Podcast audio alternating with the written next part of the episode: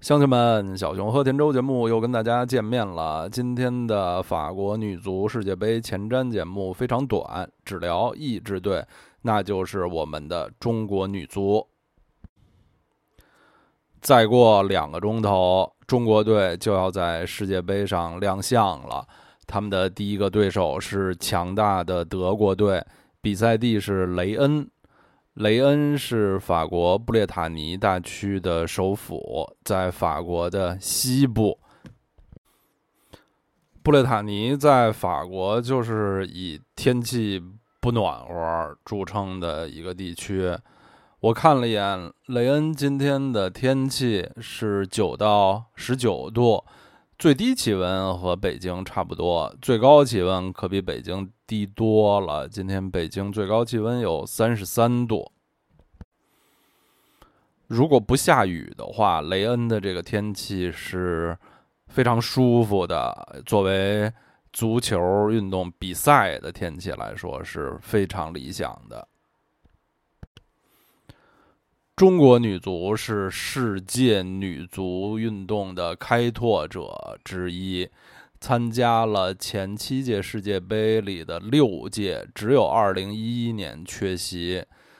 我们打入过两次世界四强，最好的成绩就是尽人皆知、妇孺皆知、所有中国人民传颂二十年的1999年美国世界杯获得了亚军。那届世界杯的无冕之王，铿锵玫瑰，黄金一代。最近几天，央视经常回放。九九年那次世界杯征程的纪录片儿，现在看来还是令人热泪盈眶。这个是字面意思的热泪盈眶，不是比喻。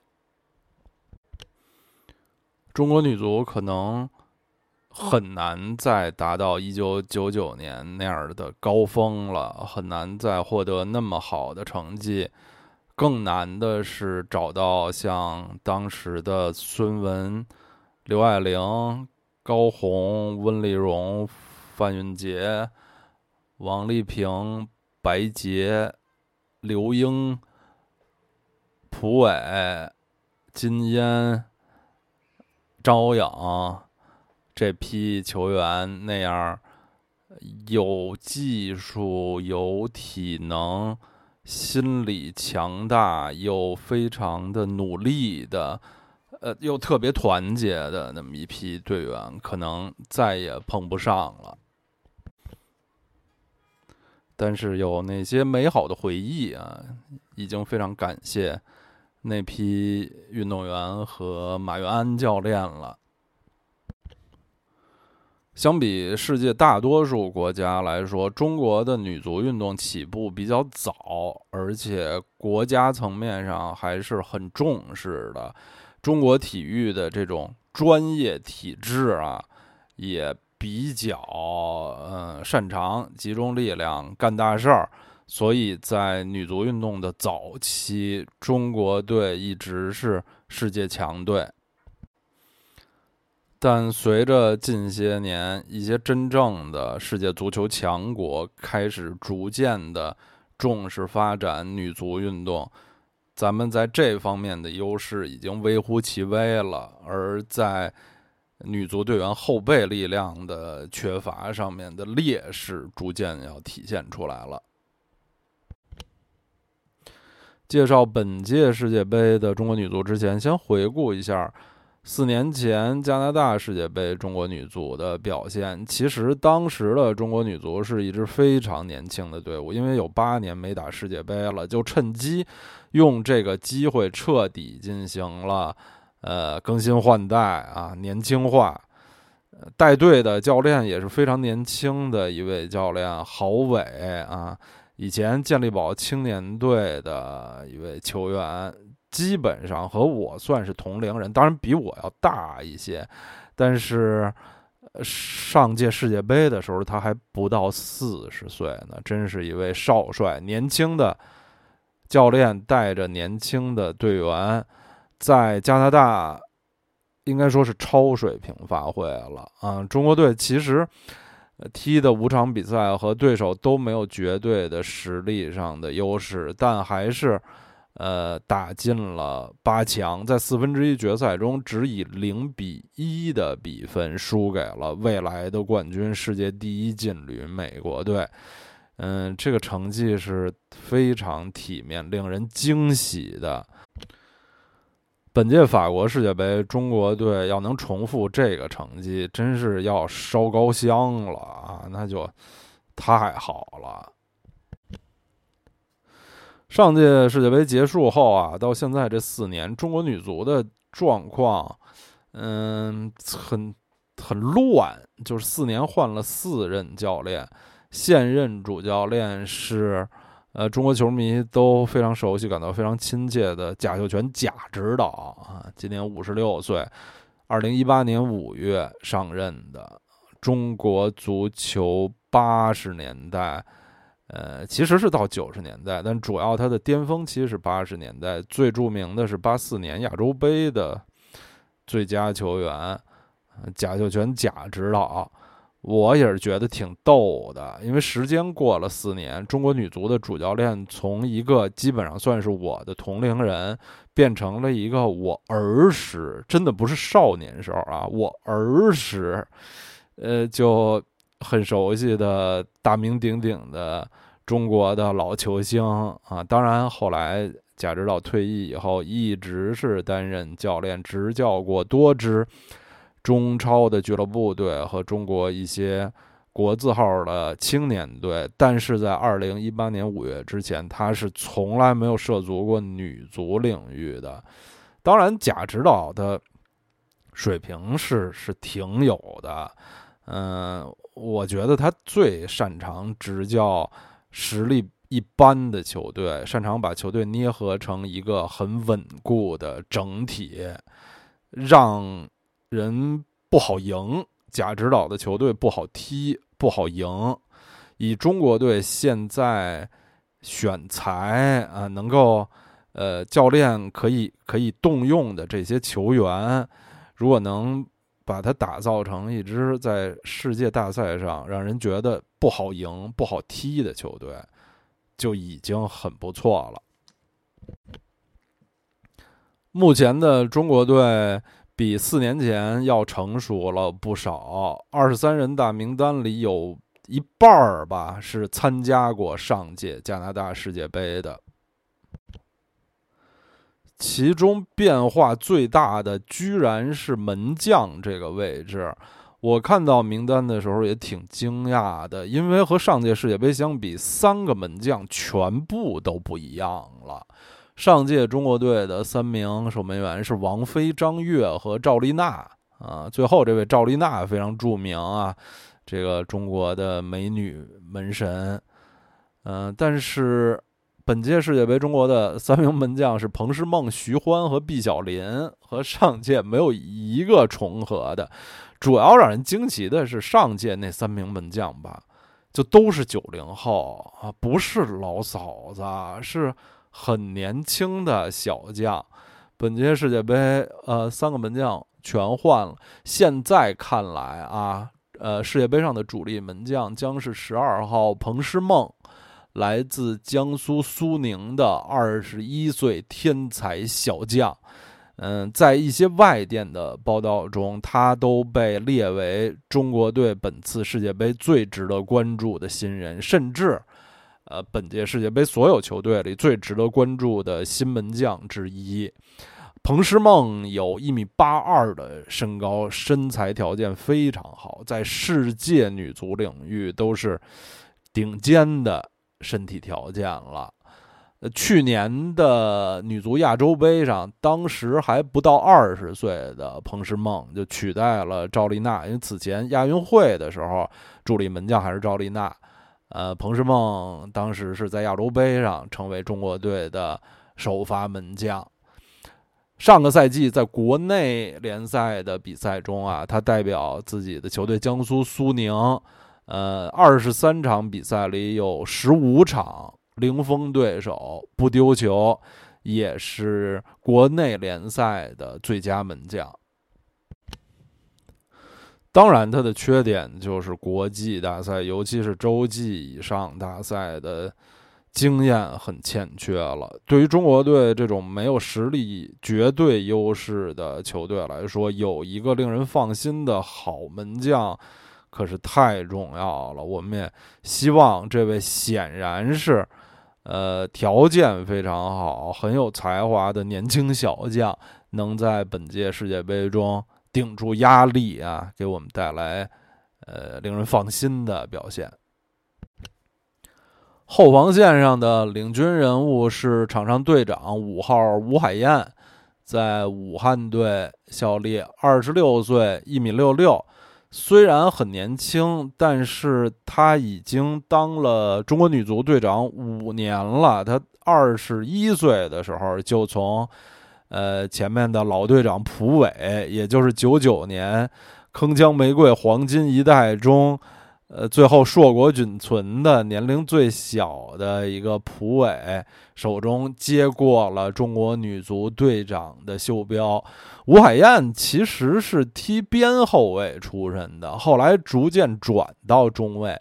她的这个身高一米六六，踢中后卫是没有优势的，但是她完全是靠着自己的技术啊意识，成长为中国女足不可或缺的呃后防线上的第一主力。还是很有大将风度，非常，呃，举手投足很非常像个队长的呃一个姑娘。他的中卫搭档吧，我现在也不好说，最后打主力的是谁？应该不是八号李佳悦，就是三号林雨萍。呃，李佳悦是上海队的，二十八岁，一米七六。有女足高圆圆之称，嗯，还会业余时间上上综艺节目什么的，呃，拥有挺多的粉丝，啊，漂亮姑娘，曾经前些年去韩国联赛踢过球，还当选了韩国联赛的最佳球员，是。呃，很有水平的一位中卫。另外的三号林雨平在武汉队效力，二十七岁，身高一米八零，是后卫线上的第一高度，也是这个整个中国队里除了三名门将以外最高的人。恐怕中国队对呃欧洲力量型球队的时候，林雨平上场的可能性。更大吧，因为毕竟队长吴海燕的身高不是很高，需要呃后后防线上有这么一个高点。有趣的是啊，林雨平是一个广东湛江人。我们传统印象中，通常是来自中国北方的呃年轻人个子比较高啊，没想到中国女足的。场上队员除门将外，队员的第一高度是一个广东妹子。左后卫比较稳定，主力应该是二号刘珊珊，在北京队踢球的，呃，也是国家队非常有经验的一名球员了。二十七岁，一米六九，过去几届大赛基本上都是呃中国队的主力。右后卫可能是一老一新的竞争，呃，老是韩鹏，新是王莹，这两名球员，一个是八九年的，一个是九七年的，差了整整八岁。韩鹏就是和前山东著名的男足运动员，那个大中锋、大高个儿韩鹏，名字一模一样，但是这个韩鹏是一位。女足运动员，她其实是踢边锋出身的，不少边后卫，尤其是近些年来的边后卫，都是边锋、边前卫改造成的。边后卫的助攻作用，呃，越来越被强调。相比来说，他们的防守职责，呃，多少有些忽视了。我觉得这些年世界足球的发展有这么一个趋势。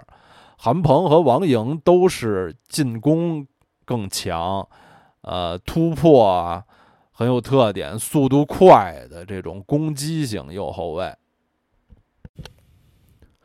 中国队一般是打传统的四四二阵型，中场呃，双后腰，一位是二十号张睿，长春队的，今年三十岁，身高一米七二。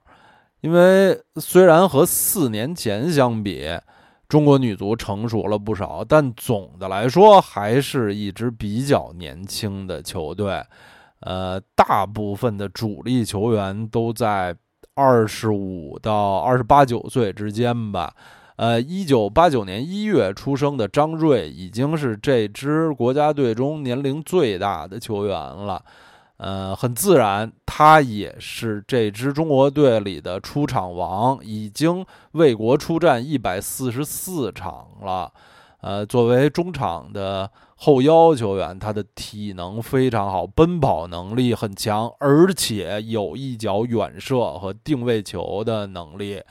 他是本次世界杯集训的最后阶段才回归国家队的。其实这也让人挺惊奇的，因为前几年张睿在中国队的位置挺稳固的，已经是。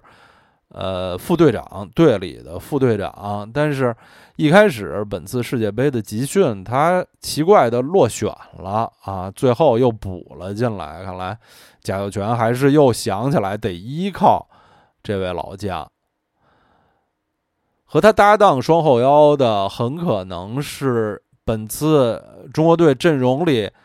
最年轻的一位新人，他是二十一号姚伟，今年不到二十二岁，身高一米六七，就是武汉人，也在武汉队效力。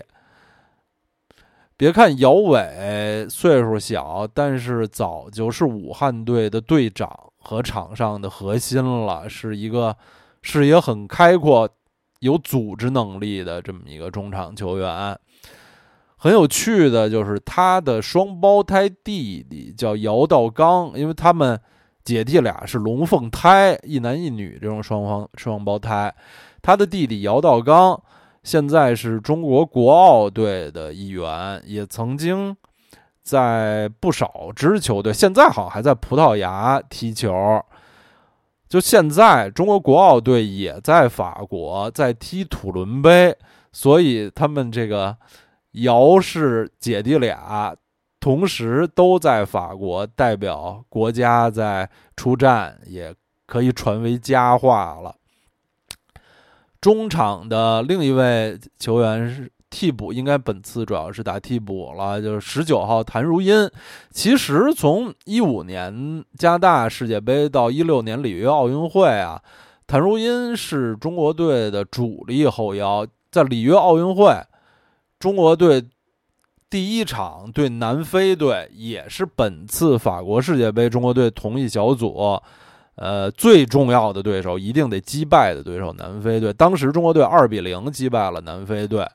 谭如茵在下半场最后时刻有一脚四十米开外的超级神迹吊射啊，一直是。很多那种足球集集锦节目，尤其是中国女足进球集锦节目，非常喜欢放的一个进进球。但是这几年，谭如茵因为伤病啊一些问题，有些远离了国足。本次回归，可能主要是要担任替补了。在这几位球员身边，两翼的。是两位参加过零八北京奥运会的带引号的老将，呃，为什么带引号呢？因为他们其实也都是九零后，说他们老是因为他们成名都太早了。左前卫是十七号古雅莎，北京队的，二十九岁，一米六五。这些年来，这十年来，中国女足的十七号。应该就没有给过其他人，在北京奥运会上他一举成名，而且在奥运会上都进过球啊！十一年前的北京奥运会，当时还是小姑娘呢，现在已经是队里确实是队里的老资格球员了。作为边路球员来说，速度很快，传中非常精准啊！中国队本次进攻，尤其是。打反击的时候，估计还是会很依赖这名球员的传中。然后由前锋王珊珊他们争顶，是中国队一个固定的套路。右前卫估计会是来自河南的四号娄佳慧，呃，二十八岁，就比古雅莎还小，身高一米六七，呃，同样是。成名于十一年前的北京奥运会。哎呦，想起来北京奥运会真是够神的。中国女足怎么都上这么一些年龄就是高中生的小孩儿？呃，他现在还是在家乡河南队，而且特别神奇的是，他还兼任球队的主教练，就是他是河南队的球员兼教练。他的足球生涯中踢过很多位置。啊，前锋、前卫什么的，现在大概会是被放在右前卫这个位置上啊，在球场上万金油。呃，主教练也确实都是比较喜欢这种技术全面、能打多个位置的球员啊。四号娄佳慧，呃，另外十五号来自大连的宋端，速度快，爆发力强，二十五岁，身高一米七。嗯，可以打中场，也可以打前锋，估计也会是中国队的一个主力替补。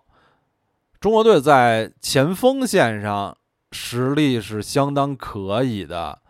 呃，第一号主力应该是十一号王珊珊啊，来自大连队，二十九岁，一米七零。这些年来，中国队最稳健可靠的得分手了。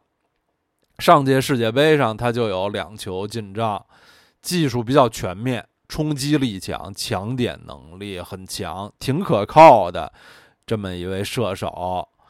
为什么不说现在的亚洲女足最佳球员、中国头号球星，也是唯一的留洋球员七号王霜是第一主力呢？因为在最近几场热身赛里，王霜都是。作为超级替补，下半场上场的，不知道世界杯，呃，贾指导会不会还这么安排？七号王霜，二十四岁，一米六五，现在效力法国的巴黎圣日耳曼队，他是中国队的个人技术尖子，呃，在中国队确实是像女梅西一样的存在。来到法国踢球，一个赛季就。确立了自己在球队起码是大半个主力的位置，在法甲赛场、在欧洲赛场都曾经有很出色的表现和惊艳的进球。世界杯前传出消息，王霜可能下个赛季不会留在巴黎了，而是可能会回国踢球。呃，包括我在内的很多球迷都。对此感到挺遗憾的，确实是非常珍贵的一个机会，而且已经基本上成功的融入了巴黎圣日耳曼这个集体了。本次世界杯是在法国进行，王霜肯定是球队里对法国的这些场馆、对当地的气候、饮食。足球文化最熟悉的一个球员，中国队最关键、最关键的第二场比赛，中国队最关键的小组第二战对南非队，赛场是巴黎王子公园，就是王霜俱乐部的主场。届时恐怕这里会真的成为中国队的半个主场。我们还是祝他在压力下能够展现自己吧。最近几场热身赛，在锋线上和王珊珊搭档的是九号杨丽，来自江苏的前锋，二十八岁，一米六七，呃，也是中国足坛成名已久的球员了。四年前，他在最后时刻错过了加拿大世界杯。呃，是一位很有经验的那种机会主义前锋，门前包抄、把握机会的能力很强。此外，在锋线上还有十号李颖，来自广东队，二十六岁，一米七二，他是去年亚洲杯金靴奖的得主，打进了七个进球，留着男孩子一样的发型啊，非常短的头发，一看就是那种很硬朗的球员，是中国队前场身体对抗能力最强的一个，是身体对抗能力应该是不亚于欧美球员的。他曾经前几年啊一度被改造成后腰，也可见是因为身体非常的强壮。但最近两年啊又回到了前锋线上。去年的雅加达亚运会，中国队打进了决赛啊，仅以零比一惜败日本。然后在亚洲杯赛上也是相对比较轻松的拿到了第三名，确保了世界杯的入场券。既年轻又成熟是这支中国女足的一大优势。队里啊，既没有高龄老将，也没有高中生，所有的队员都在二十到三十岁之间。嗯。二十五岁以上的队员达到了十七人，这是运动员的黄金年龄啊！呃，而且他们中的大部分人也经历过国际比赛的历练了。呃，我们前面说了一半的队员都参加过上届世界杯，二十三个人里有九个人代表国家队出场次数在九十场以上了，连只有二十四岁的王霜都已经。有九十五场了，呃，张睿、王珊珊这种相对而言的老将，更都是奔一百五十场去了。主帅贾秀全作为球员和教练啊，经验都极其丰富，善打硬仗。别看他接受采访说话的时候慢慢悠悠，有时候甚至有点怪里怪气，但其实是个挺厉害的人儿。缺点啊，就是拥有绝对的个人实力的球员比较少，这也不能怪这些球员，因为女足在我国其实还是一个非常冷门的项目，我国女子足球的群众基础是非常之差的，呃，估据估算啊，中国的有注册的成年女足运动员是。绝对不会超过一千人的，在很多欧美的发达足球发达国家，这个数字绝对都是上万甚至好几万人。所以，最后咱们的这支中国女足是在其实很小的一个人才库里选出来的。本次世界杯中国队的这个分组啊，被一些媒体。悲观的媒体称为“死亡之组”，我觉得远没有那么夸张。德国队是强，但是德国队没有前些年巅峰时期那么强。而且，二十四支球队参赛的这世界杯吧，第一轮不是特别难，六个小组，除了每组的前两名，四个成绩第最好的小组第三也能出现。所以，如果能踢出一胜一平一负这样的成绩，基本上就能呃稳定的出现了。因为我从小看男足世界杯，八六、九零、九四世界杯都是这么踢的。当时，呃，知道第一轮只要能赢一场、平一场，基本上就可以确定出现。甚至八六年世界杯。有过，就是小组三场一场没赢，只平了两场，都进第二轮。然后中国队所在的这组，除了种子队德国队这个第二档次球队，西班牙队也不是第二档次里面最强的。而且西班牙队这种偏软的技术型打法，还是中国队比较适应的。呃，第四档球队南非队，好像大家认为实力是。确实比中国队要低一些的，所以中国队这签儿，我觉得是好签儿，不是一个差签儿。我对中国队小组出线还是挺有信心的，但是出线之后啊，就不好说了。主要还是能打出士气，打出精气神儿，展现风采就很好了。